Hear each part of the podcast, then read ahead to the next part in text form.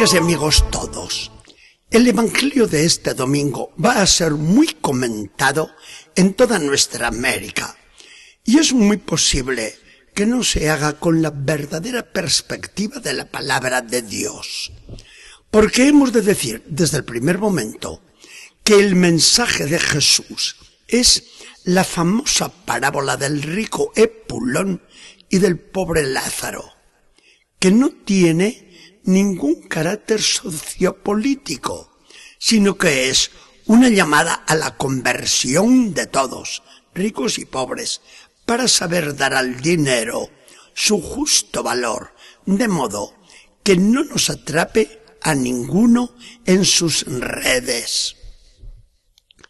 En el domingo anterior nos presentaba Jesús a un administrador sagaz, muy espabilado para ganar dinero, y nos decía, a ser todos así, listos para entrar en el cielo con los pobres, porque ellos son quienes les abren la puerta si han sabido antes ayudarlos a ellos en su necesidad.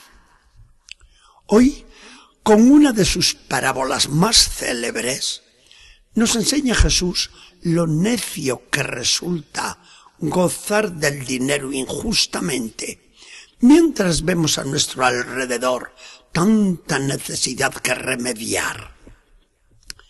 La estampa del Epulón, así con nombre propio, y de Lázaro, se ha hecho clásica en la mentalidad cristiana. Aquel ricachón banqueteaba cada día espléndidamente en bacanales sin fin, y mientras en la sala de la fiesta se disfrutaba sin freno, en la puerta yacía el pobre Lázaro, un mendigo muerto de hambre que no hacía más que soñar. Ay, si me dieran al menos las migajas de pan que caen de la mesa del rico, pero nadie se acuerda de traerme algo. Solo estos perros son capaces de lamerme las llagas y limpiármelas con su lengua. Arriba seguía la fiesta y en la puerta continuaban los lamentos estériles e irremediables.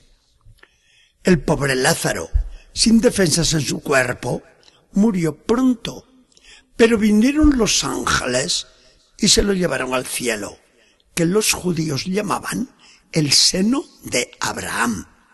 Y el ricachón, cebado como un animal, tenía que morir forzosamente de un ataque, y al llegarle la hora, fue su cuerpo a parar en el sepulcro y su alma a lo profundo del infierno. En medio de sus tormentos, el Epulón alzó la vista al cielo, vio a Lázaro en el seno de Abraham y comenzó a gritar desesperadamente, Padre Abraham, Padre Abraham, ten compasión de mí y mándame a Lázaro, que moje la punta de su dedo en agua y me la pase por los labios, porque no puedo con la tortura de estas llamas. Abraham miró irónico desde arriba y entabló un diálogo socarrón con el condenado.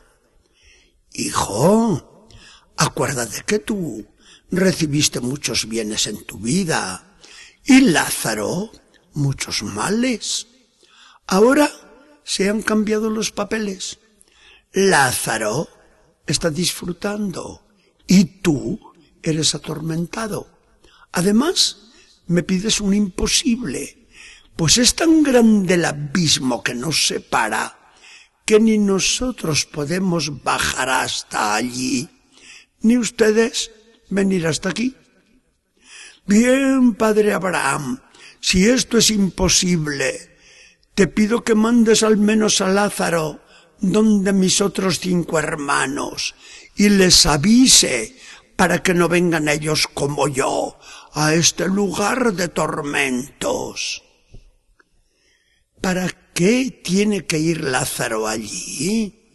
Ya tienen a Moisés y los profetas que los escuchen.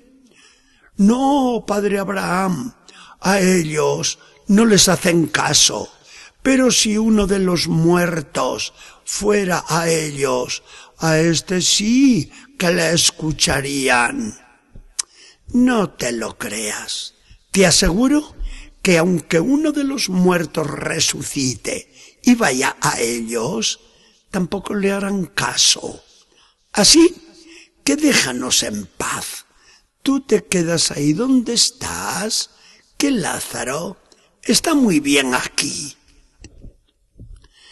Está la parábola de Jesús.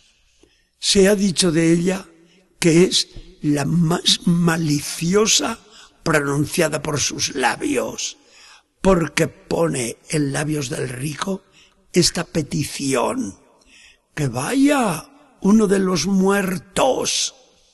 Jesucristo resucitó y los jefes del pueblo, sabedores del hecho, no le hicieron ningún caso. Hoy siguen muchos diciendo lo mismo. Nadie ha venido del otro mundo para contarnos esas cosas que los curas predican. Como si Jesucristo no hubiera resucitado de entre los muertos y no viniese del otro mundo. Es decir, que la historia de los incrédulos sigue y sigue. Bueno, apliquémoslo ya a nosotros todo.